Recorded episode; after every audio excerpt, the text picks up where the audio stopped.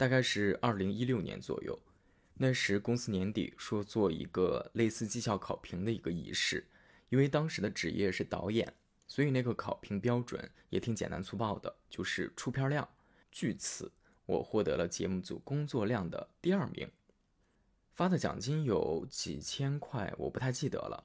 但那次颁奖时，我有一个印象很深的画面，一位同样获奖的同事，他的获奖感言是：“我最想感谢。”我自己，巴拉巴拉巴拉巴拉巴拉。后面的话我不记得了，但前面的这句话这么多年我一直记得。做内容工作者已经有十一年了，越发的感慨幕后工作人员的不易。这种不易，也许前台的人也面对，也许北上广深等一线的打工人也面对，也许非常多的人都面对。但我觉得也很怕让那句“谁又容易”。给把自己的容易给消解掉了，干嘛总要体会别人，体会很多其他人的不容易？现在我不就是在说我自己吗？我很感谢过去的自己和现在的自己。坦率来说，这个行当如果只是个打工者的身份，再厉害的打工者能挣多少钱呢？就是个辛苦钱而已。而且无论这份辛苦钱给多少。认真完成每个工作的我都值得这份薪水，这，就是一个职场打工人心碎但也高傲的心声吧。这是我在不久前写的一段动态，也是我这几个月来一直鼓励自己的话。你好，我是十月，这里是情绪便利店。从今年的八月开始，我就用录音的方式，在 想起来的时候做了一些琐碎的声音记录。回听时发现，断断续续的也快有四个月了。这四个月是我在裸辞之后的真实生活记录，也是一个内容工作者在一个完整的项目期内的一段真实的心路历程。接下来的声音听起来可能有点点儿像纪录片，也有点点像真人秀。我肯定会有所剪辑，因为要不然的话时长也不允许。同时不剪辑也会太过于琐碎。但我也不会剪得太干净，因为我还是很想保留那时候自己真实的情绪状态。说实话，我也不知道你会从中听到什么，感受到什么，你又能坚持听到多少。但我一直觉得这个播客就是一个实验。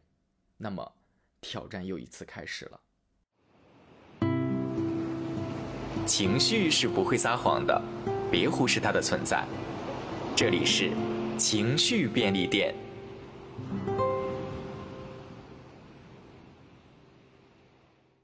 你好，我是十月，今天是二零二一年的八月二号，我决定要用录音的方式来写一个日记。现在是二零二一年的八月十八号晚上的七点五十七分，裸辞正式进入到了第三个月了，嗯，真是挺快的，一眨眼。我现在对自己的表达能力 产生了质疑，真的是觉得一言难尽。因为我发现，日常生活当中，如果要是那种哈拉的那种氛围下，我就不太能够接得住。别人问任何问题的时候呢，我自己都会太过于认真的去思考、去回答。每个问题似乎都有点太走心了，但其实问的人反而可能他都没有想那么多。这种就会让我的表达变得比较迟缓，而且比较慎重。与此同时呢，这种表达你说运用到其他地方了吗？比如说做这个播客，我觉得我的表达也是非常之少的。但这播客已经做了也有一年半的时间了，坦率来讲，现在的效果太小了。三个月后，当我在听到这段过往录音时，还挺感慨的。对于播客，也不是说没有过想要放弃的念头。然而，从说这话到现在，又还是没有完全放弃的，继续坚持着。这里呢，还要说到在十月中旬时候发生的一件事情。感谢三五环的主播刘飞的推荐，我发现有几天在小宇宙上就莫名其妙的突然就播客涨了。有一百多个粉丝吧。我当时就想说，哎，这是怎么了呢？后来呢，就发现原来是刘飞在自己的社交媒体上推荐了一期我去年做的播客，所以可能很多关注他的人就来听这期节目了，随即也就点了关注。很感恩之前的内容能够被人看到、被人收听，我觉得这很珍贵。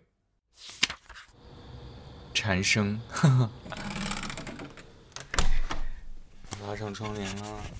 现在现在是凌晨一点半了，我看两页书就睡觉。明天中午能吃烤肠，另外明天会有一堆之前买的吃的快递到了，耶，就这样。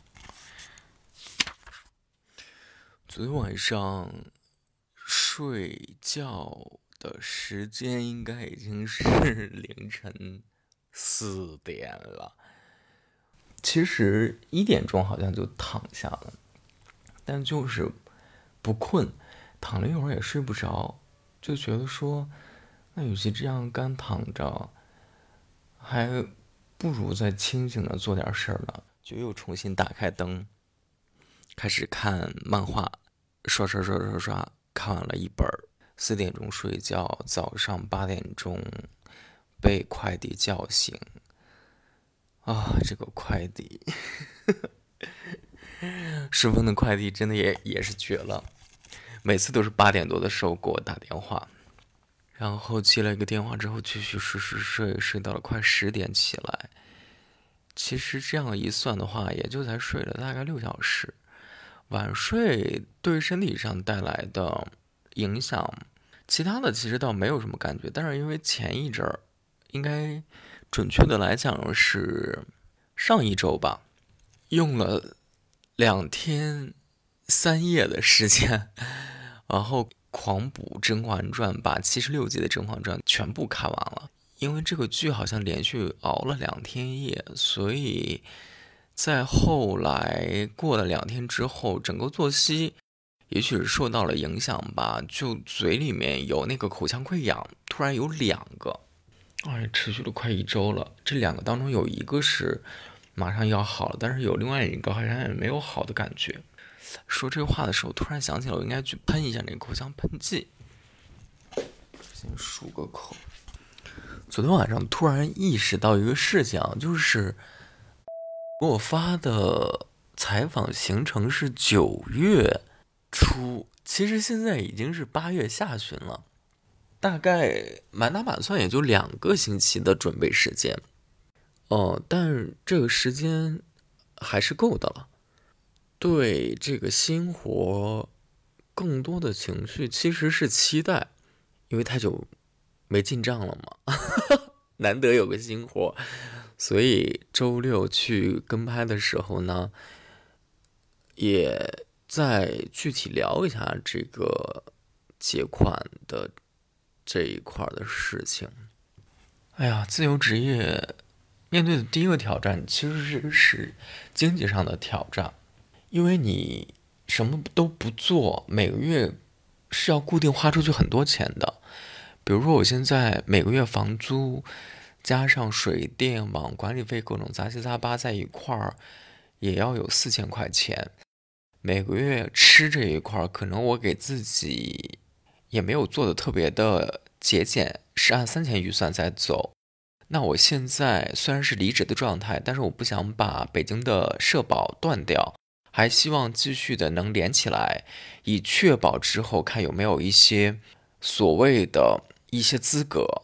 那交社保前两个月，北京市的那个标准又一调又增加了，每月可能要两千出头。四千加三千加两千多，其实已经九千多了。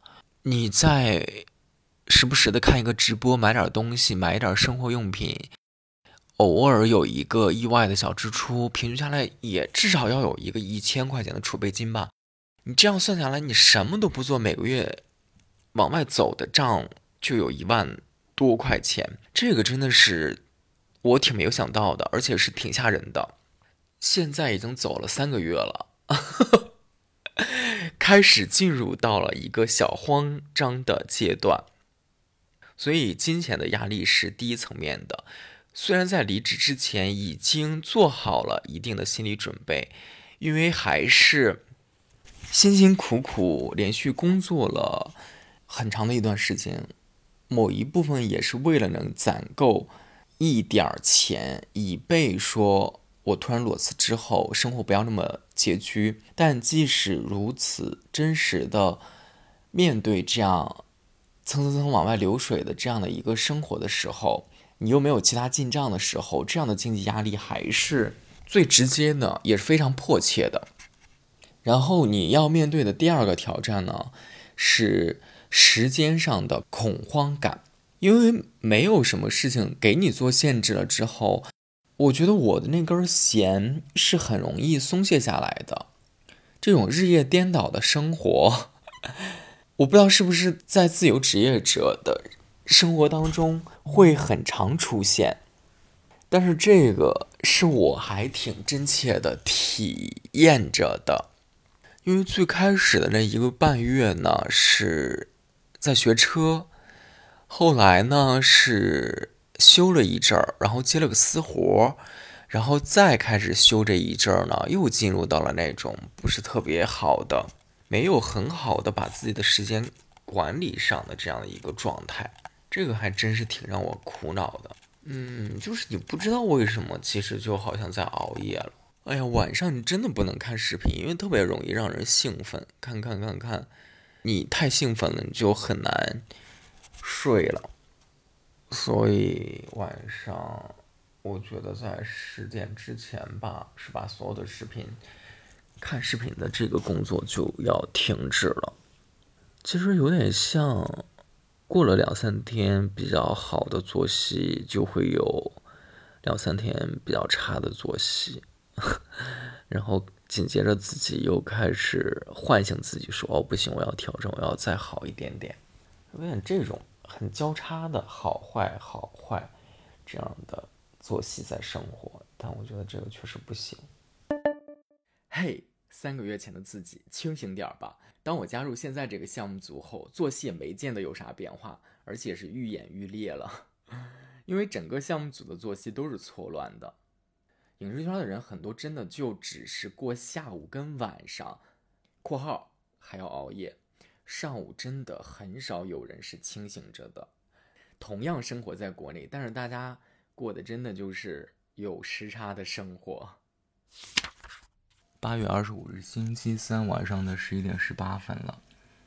啊，上周六去参与了一个跟拍，那昨天呢，参加了一个小组会，明确了九月初要去武汉拍摄，也是东京奥运会的冠军，还挺有缘分的，因为。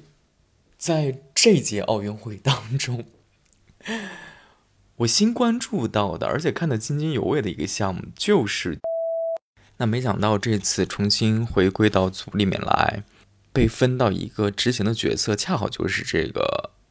总之吧，就还是挺有缘分的，但是呢，还没有明确钱到底怎么来谈，因为这个还挺关键的。嗯，我觉得事实的时候得在这周再明确一下吧。总之是在拍摄之前，这个钱必须先有个确定的。我觉得这样的话，心里也会更有底儿点儿，别不明不白的来做这个事儿，我觉得就不太好了。重新回归到视频领域，又回到前组里面，就感觉特别像，你是不是还能够跟？分手的伴侣做朋友，已经离职的单位重新回过去做兼职，这感觉也还挺奇妙的。虽然是兼职了，但肯定还是要好好的来做，因为确实也比较久没有真正做一个像作品一样的东西了。哎呀，作品这两个字儿在做内容这个领域里面已经太难得了，就很久没有上手做点有意思的像样的东西了。那我觉得这个确实。也可以来试试，过程比我自己想象的还是会更费时间一点儿。昨天晚上从八点到十一点多吧，大概用了三个多小时理第一波资料，哎，其实也没有捋完，就开始看资料吧，等于今天大概看了，哎呀，五个多小时的资料，感觉还还不行，还不够，就是你资料都不说消化，就是你第一轮可能那种慢看资料的这个阶段。在我来看，就还没有完成。那明天下午三点钟的时候又要去开会，路程有一个多小时，也就是说我大概两点就得出门，一点半吧就要出门，就时间真的就是不够用啊！更别提那种社交什么的了。回归到做节目，就你在相机的时候还是挺累的，唉，这种感觉又重新回来了。然后另外有一个。啊，很不好的事情，就是说不知道为什么就这两天突然开始胸口有点闷，而且是心脏这边，这个挺让人害怕的。这是怎么回事儿了呢？就感觉呼吸稍微有点不畅快，这个很不爽。哎，叨逼叨了一小会儿，抓紧去洗漱吧。然后今天工作上的事儿就先不想了，没事儿就先早点睡。保持好自己的节奏跟状态，保证身体，加油呀！八月二十七日星期五上午的十一点十分，我不知道我的背景能不能听到滋滋的声音，因为在搞一个自热火锅，这就是今天的午饭。哦，上午大概十点的时候才起来。昨天睡的应该算是好的吧，就是做了一晚上的梦，一整晚的梦。你要说梦到什么，现在是完全想不起来了。时间在真正开始做项目后，这个真的是非常珍贵，而且非常稀缺的。我突然意识到，这个真的好不够用了，也是因为。这周末已经定好了，北京的菠菜们要一块儿去自驾，然后去住个民宿。所以呢，这两天基本上完全没有办法做啥活儿。那如果这样的话，提前写稿的压力就还真是有点大。哎呀，总之就是很紧张了。但是明天这个行程确实又不太好推。很早之前就答应了，而且难得的是，我们这几个人真的好久确实没见了。做这个事儿确实就是角色定位还蛮清晰的，因为毕竟是个兼职嘛，所以时间对于我来讲的话是一个很需要考虑的事情。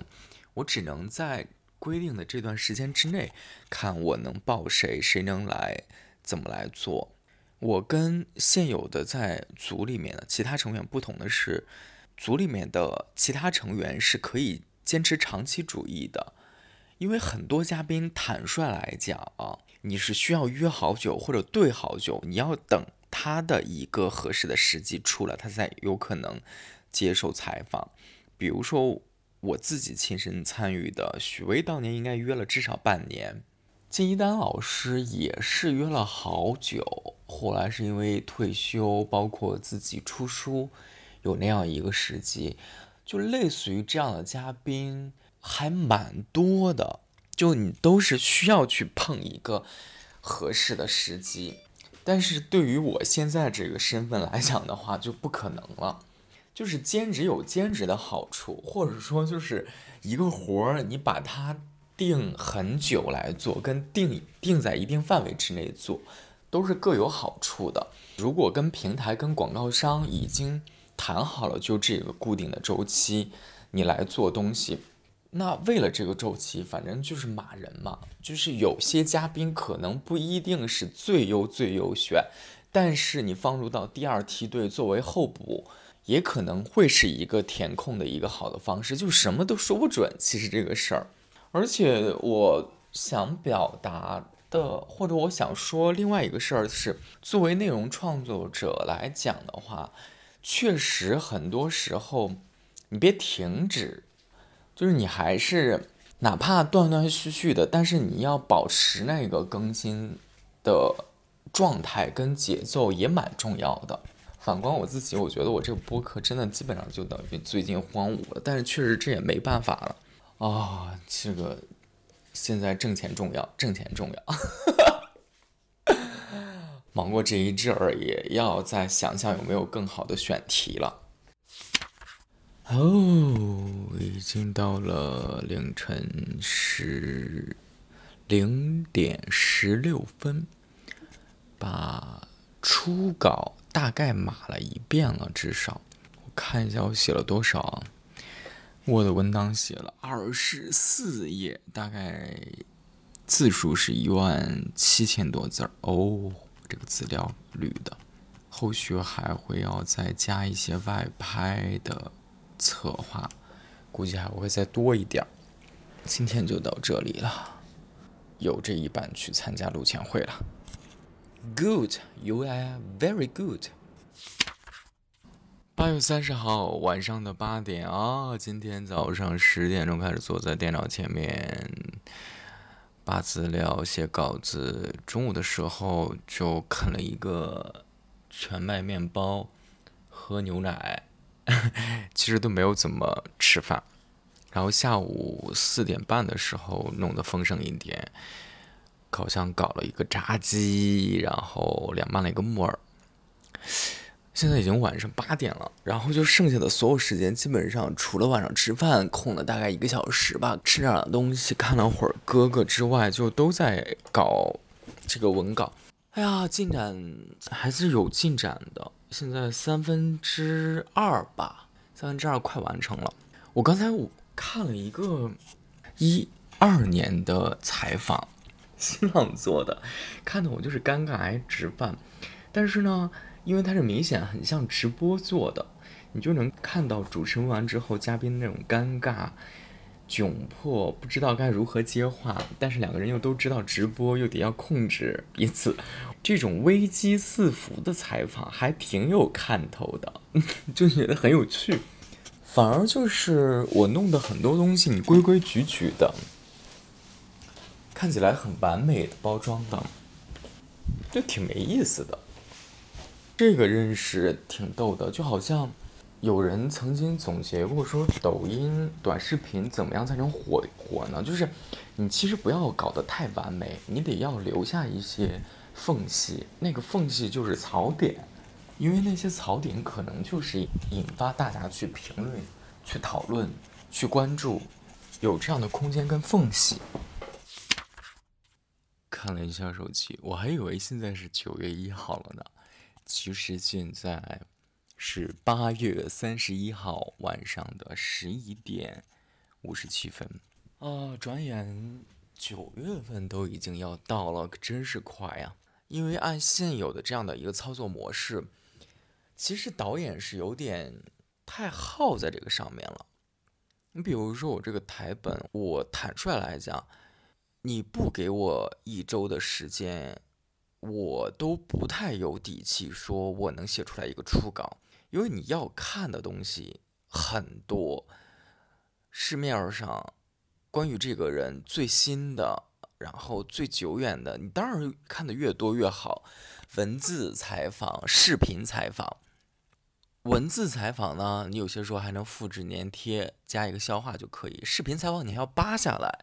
这其实并不是一个容易的事儿，所以我觉得整个这个过程，就先不说考验你创意那个阶段，在这个搜集资料的过程，就是一个得需要耐着性子跟消耗时间的，然后再进入到第二部分，你再需要去建构你的结构，包括于去提炼你在这一期当中想要着重去谈的一些个点。你能把你所有整理出来这个资料捋顺了，变成一期要足够有一定时长内容的这样的一个访谈，其实这也是一个技术活，因为有些嘉宾你会发现，他可能真的就是拼不出那么多东西来，这也挺让人头疼的。但是客观要求是卫视的版本四十多分钟在那放着呢，包括于我们去做 版本的时候。你做的集数越多，你确实挣的钱就越多，你集数越少，你这个性价比就不高了。这也有一个很现实的这样的一个存在，你梳理出一个结构来还不够，你还要把这些资料排列组合成一一定的结构之后，你要再追加一些你觉得有价值的话题也好，问题也好，安插其中。你要把你对这个人物的分析判断汇成一个在编导阐述当中的一个东西。你要让主持人看完你这个台本之后，能够尽可能的把这个人物完全的把握住。哦，还有一个难点，就是现在不是演播室的节目了，纯外拍的过程之中，你又不能够光想访谈，他还能够有一点什么东西围绕这个嘉宾的。又像自然流淌的发生的，没有太过于很重的雕琢的痕迹的刻意的设计的这样的一个行动线的东西。每期人物不同，你要根据这个人物去想这个环节。每一期都是一个全新的创造，所以对创作者来说，确实是一个挺有挑战性的这样的一个。工作的，现在还有多了一个平台广告，你还要去跟你的嘉宾去沟通这一部分商业的部分，因为这个嘉宾越火，越在时代的这个语境下露面越多，他对商业是越敏感的，很有可能你这个东西又达不到。后期我现在其实都不太敢想，因为麻烦程度，我觉得真的不是一点半点儿。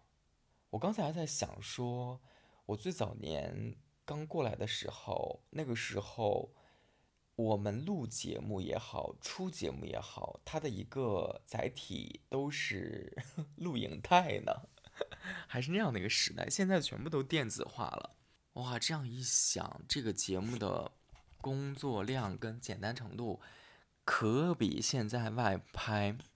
轻松好几个级别，尽管在那时候，我不知道是因为你还是个新人，不太成熟，当然也有这个关系。还有一个就是你没有对比，当你这样有了对比之后，就会知道现在这个 有多麻烦，要去对四个机位，自己像导播一样在后期去选啊，这个绝了！我觉得这个可能真的会是一个问题。哎呀，领导真的应该再想想。坦率来讲，如果这个东西能够是被钱解决的事儿，这可真的都不叫事儿。今天八点半吧，其实才从公司出来。然后阿金问了我一个问题，他就说：“你觉得咱们这边开会有效率吗？”我就在想哈，你说这效率，逮个环节还能再提高吗？如果按照他现有的这个模式来讲的话。那你要这样来完成的话，你确实是，你不太有可能。你再怎么办，就是每个人说话可能更精炼一点，但是你该有的那几个环节，只要做到，它就会是要耗这些时间。我我猜想，就谁肯定也都不希望浪费时间去做这些没效率的事情的。所以我当时给他回的呢，就是也很中肯。我是觉得，现在就是把我们挣的这份钱。想象成，你不要以为你这个挣的是你内容的钱，你大部分时候可能你挣的这个钱就是沟通的钱。就好像我们在坐班的时候，我也跟我周围的这些同事们，我们一块儿分享过一个观点，就是你这个工资不是什么真的你做的这个内容的这个事儿，其实你这个工资给的就是你的这些心理创伤。九月三号星期五上午的十一点钟，我正在等外卖。昨天晚上十二点半睡的，睡到了早上的九点半，没有定闹钟，这一觉睡的真的是非常舒服。但是睡完之后呢，整个人就感觉好像还不是很清醒。洗脸、刷牙，搞了一个泥面膜，收拾东西。就一直搞到了现在，五月中旬辞职到现在九月了已经，七八三个多月，我真的没有点过外卖。昨天是第一次点，今天是第二次点。哇，外卖真的是挺贵的。然后中午纠结半天没有点碳水，点了一个蔬果沙拉，点了一个东北菜的一个特色的一个炖豆腐。哇，花了我五十多块钱。Oh my god！让我一会儿拿过来的时候，拭目以待。这个蔬果沙拉到底是怎么个蔬果沙拉？竟然价值三十多块钱！吃完饭之后，十一点半多我就得抓紧出门了，因为下午一点钟要开录前会。嗯，怎么说呢？现在来做导演的工作，在 这样一个氛围当中来做，尤其是。哪怕很熟悉，但是确实还挺辛苦的。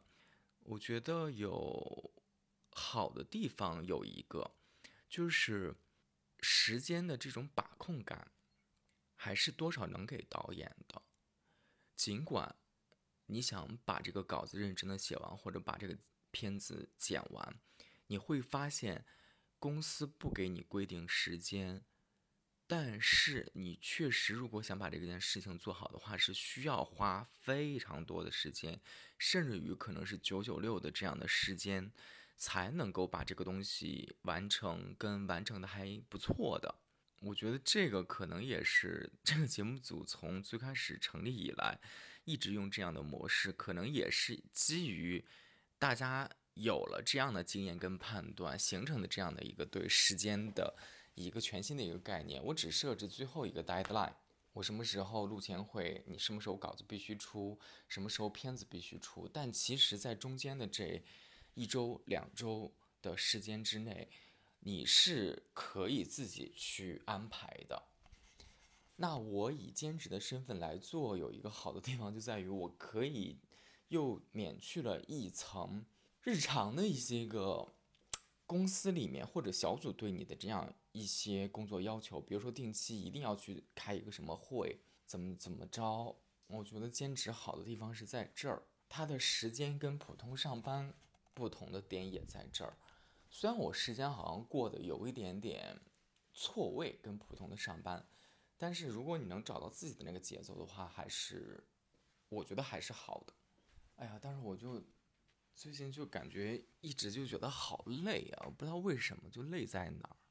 第二个挺感触的就是视频这个活儿，我觉得在这个时代当中，你真的不要指望一个人去搞定了。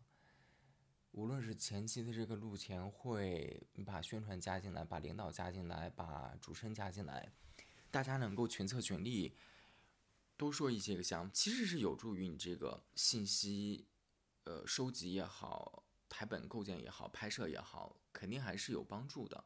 嗯，有些时候自己的思维确实会容易局限，包括于现在他们把制片这个单独拎出来，哇，制片这些琐事儿、琐事儿真的是很烦。如果没有一个人来帮忙的话，真的是不行。所以就有些事儿，如果能够多人来协调着做的话。还是得团队作战，因为它太琐碎了。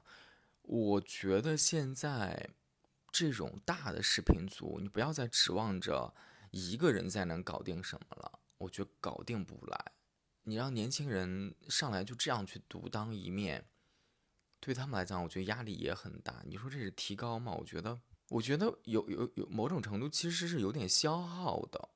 包括后期，我觉得他之后其实都是可以考虑。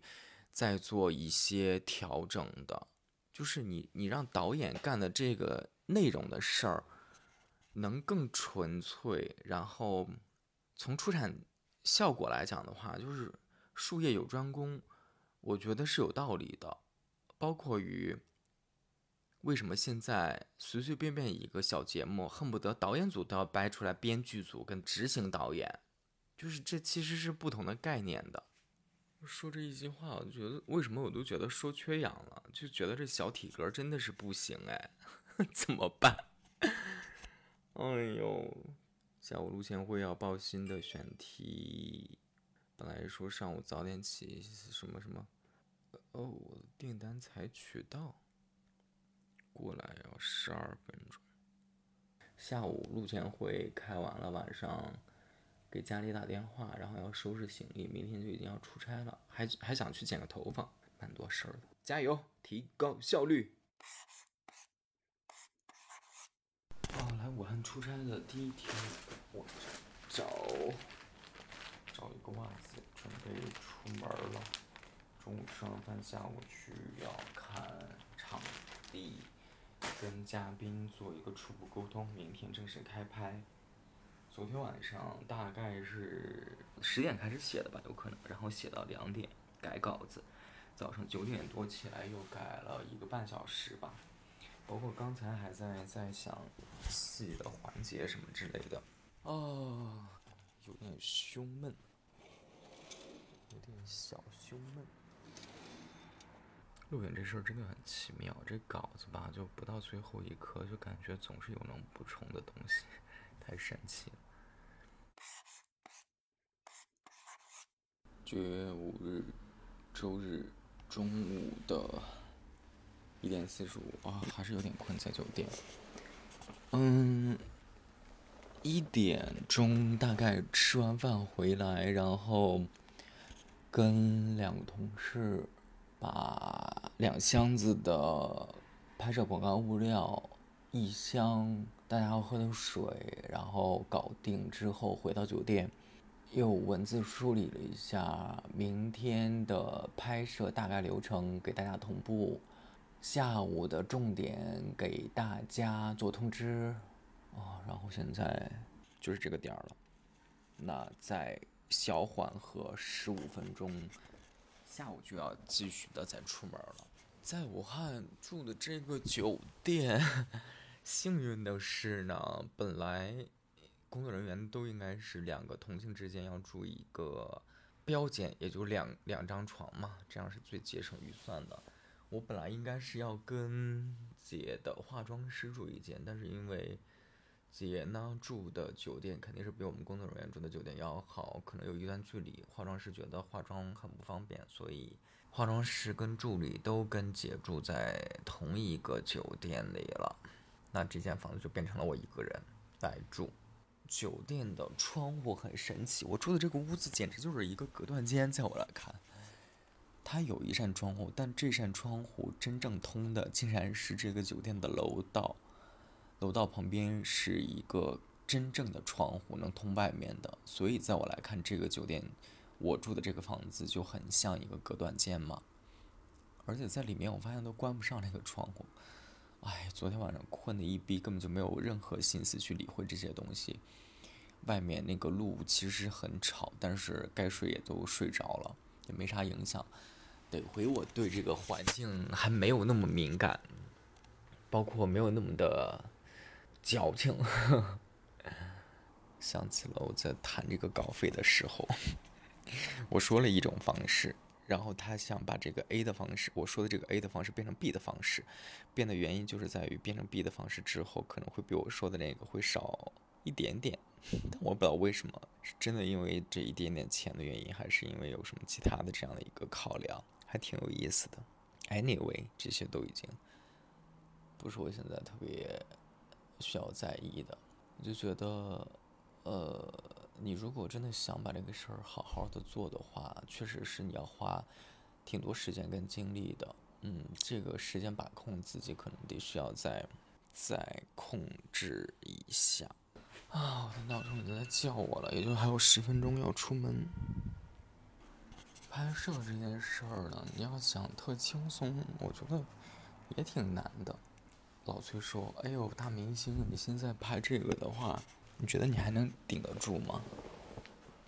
年纪这么大了，重新回来，我还在那说，我说顶不住也得顶，这两个月到三个月，老子就是要这一份钱，必须搞出来。”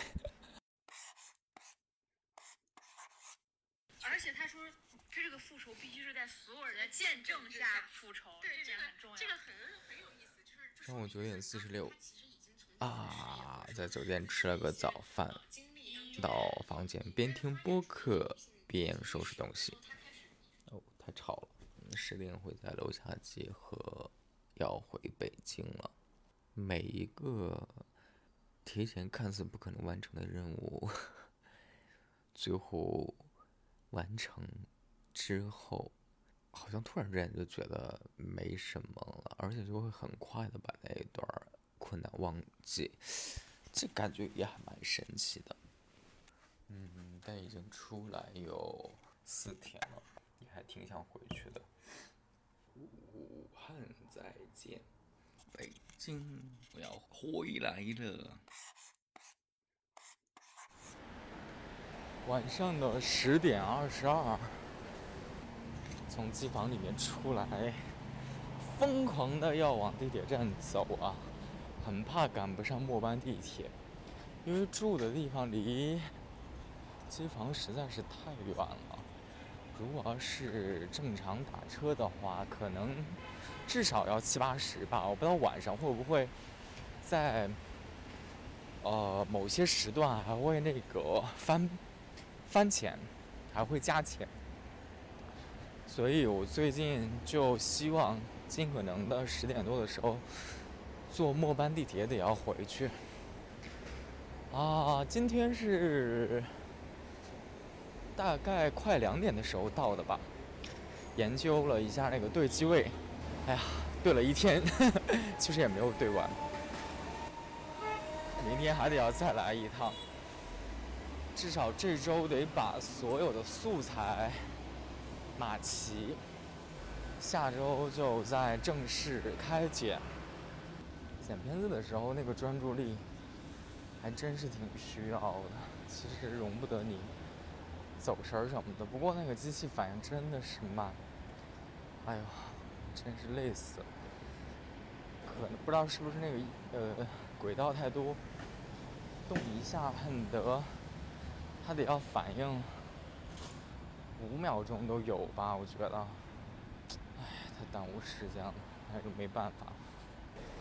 十点二十五到地铁站，因为我主要是还有一趟换乘。这样一算，估计到家得十一点半是有的。啊，中秋节，中秋节当天，现在是晚上的八点三十五。从机房出来，坐地铁准备回家，但发现就一直在算这个胶片时间。算着算着就特紧张，在想说这来得及来不及，结果可好，坐过站，哎，这得要重新去对面再坐。昨天晚上还兴高采烈的觉得说哇，终于完成了一个大工程，结果今天转素材噼里啪啦还挺费劲的。哎呀，现在又过了一遍片子，心里呢又不像昨天那么有底儿了。哎呀，whatever，明天把那两个小片儿怼完，再把几个细节确定一下，就交付给技术准备，给他更多的时间来弄吧，不要再想这个了，紧紧张张。嗯，你要说中秋节来工作有什么不爽吗？嗯。只要是工作就挺不爽的，倒不会因为中秋节工作而不爽，所以倒也还好。嗯。晚上的七点二十二，今天是星期五，刚在楼下走了一圈儿。上午竟然还下雨了，但是因为今天本来也就没出门嘛。所以还不太有感知对天气。北京秋意还真是挺浓的，秋意正浓，正浓。休息的这两天，把《扫黑风暴》二十八集全部都看完了，倍速真的是一个好东西。这个天气出来逛还真是挺舒服的。我必须要穿长裤跟长袖了。要不然的话真的会冷，但是穿长袖长裤出来的话，正好还有风，又下完雨，真的是很凉爽，感觉不错。马上要十一长假了，在想要不要回趟家呢？我真是说不清自己到底是懒惰还是勤奋了。你说懒惰吧，像做的这些工作，麻烦琐碎之事真是麻烦琐碎，一次一次的战胜自己的内心，战胜需要战胜自己的那些。焦虑、烦躁，那些负面的情绪，包括于要挑战自己的体力上的极限。你要在那熬夜，在那玩改东西、剪东西、出差、拍，这些都还消耗量挺大的。懒惰的人，你说怎么能做到这些事儿？这真的是被逼的吗？嗯，真的就是需要外面推一把。你要说勤快吧。这一散下来，什么都不想做，播客靠边站，然后就完全没有在再继续的搞的这种这种心了，也挺神奇的。嗯，上午十一点零九分，星期日。昨天一点睡的，然后早上一直睡到差不多十一点。起来，基本上已经洗漱完了。哦，播客的声音调小一点点。法定节假日来说，今天应该是上班的，因为十一有个长假，所以今天应该是补那个假期。周围正常上班的那些朋友们，应该现在都去上班了吧？但我觉得我还真是挺喜欢这样状态的，就是永远不用跟这些人。人类去挤，但今天自己要做的事儿其实也还真是有一些。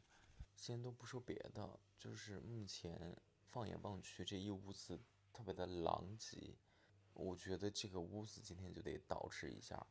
昨天跑到顺义去见了一下五好朋友群，还蛮开心的，一块吃了个韩餐，晚上。下午打麻将，打到了晚上 来了，家庭主妇已经来了。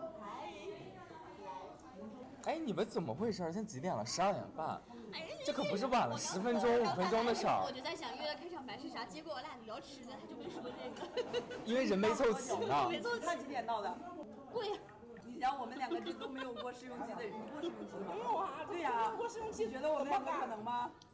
你是几个月？三个月。三个月。你是我六个月。你是几月份入职的？我现在已经四个月了，我还有俩月。啊，这么快？我以为才俩月，但是刚好已经四个月。九月三十号凌晨快一点钟，还有三分钟，好想马上能睡着呀！因为计划是早上，希望能早点起。并且早点到机房，嗯，还是想抓紧把片子给改完。话说，倒回到 昨天，刚刚过去的昨天下午，怀着忐忑的心情，等来了后期包装版的第一版片子，然后迎来了一个大公审。哎呀！一堆人你一言我一语，你一言我一语，细节最后捋出来，加上我自己看到的，嗯，现在都不说大的，小的方面，怎么着也得有二三十条了吧？哎呦天呐，我最后把它给捋出来，我自己都觉得头皮发麻，啊，想要的太多了。但是在这一集只有四十三分钟的视频里面，我其实觉得它是不一定能承载到那么多的。现在就是太满了，无数的字幕信息，你拍的每一个场景恨不得都要给到。就像我在还没有开始剪这个片子的时候，我就很害怕。现在的片子会变成一个让你觉得没有喘气儿地方的一个东西，就像大家常在审片的时候说的那种呼吸感，很多时候都会让你急促的觉得是窒息的。当然了，再说回来，除了这二三十个细节之外，大方向上的还是需要再调整的。哎呦，这个我只能说尽力吧。你想把这些信息都塞得那么满，我觉得有点淤了，不知道能不能达到。只能说尽力吧。捋意见各种的也捋到了，昨天晚上差不多十点吧，不到十点，九点半吧。没吃晚饭，捋意见就捋了三个小时，觉得是有的，因为我自己又细看了一下片子，真的在一线。很基础的打工人，好好不容易，真的是靠时间跟汗水、泪水换来的那么大的素材量，他确实是也挺帮忙、挺给力的了，还是很感恩的。你说我们就这么两个单人儿，人家呢都是一个 team、一个团队，唉，哑巴吃黄连，有苦说不出。你兼职嘛过来，你挣的就是这份钱，是钱难挣，屎难吃。然后呢，我最近把朋友圈的仅三天可见变成了仅一个月可见，为什么呢？因为这一个月当中，每周节目播出的时候，我都要发一条宣推的信息。为什么要这么做呢？打破了我以往超低调、自己做的节目也不发一条朋友圈的这样的一个习惯，就是因为，第一，我最近在约新的嘉宾，还是要让朋友圈在外人看来能有一些工作上的信息，让他对节目能够有一个软性的渗透，方便于我把这个人敲下来，给对方也传递更多关于我、关于这个项目的信息。第二呢，反正现在是个自由人，我这个朋友圈里面吧，也会有一些工作合作伙伴，发一点工作信息呢，也能让这些工作伙伴们知道我的动态，也是散发一个信号吧。有活也可以找我，真要飙脏话了，真的累。我最近出现了一个不是很好的一个情况，就是会时不时的重新有那个。啊，胸闷的情况，这个呢，就是有点像，好像精神压力稍微大一点的时候，就会容易出现这个问题。之前真的曾经在某一段，哎呀，人生经历当中很不幸的出现过，所以呢，我也在劝自己别给自己那么大的压力。但是总体上来讲，还是真的很希望能尽快的把这个。这个项目不说了，这一期节目能尽快的搞完，真的就快尽快搞完吧。先搞完一个版本，把这个月的工资给发了，能有一次入账。哎呀，可能工作包括人生，会不会真的就是爱恨交织的呀？这么多恨，吐槽了半天。录着录着，刚才又想到一个工作上的细节，怕忘了，就赶紧在手机备忘里录里面填了一下。顺带着呢，我就看到了那个朋友圈里面有红点，我就刷了一下，发现几个做导演的朋友现在也没有睡，然后发那种感觉很像也在煎熬着，肯定是为工作了的那种状态，我就觉得哦，我并不孤单。这行真是绝了，我还真是没法说啥。你说我说不好吧，我自己不还一直在这个里面吗？所以我我也不想说什么不好，没用，该咋地就咋地吧。好的，啥也别说了，马上关掉。我睡觉了，我要早。